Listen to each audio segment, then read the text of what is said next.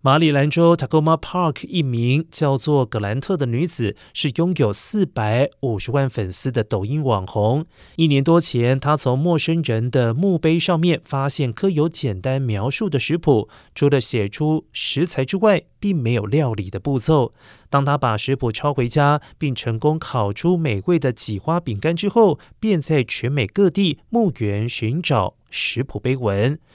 而且还会分享烹饪过程的影片，没想到却获得网友热烈回应。格兰特表示，烹煮这些食谱让我体会到死亡的另外一层意义，这是纪念亡者的方式，也是庆祝他们曾有过的辉煌人生。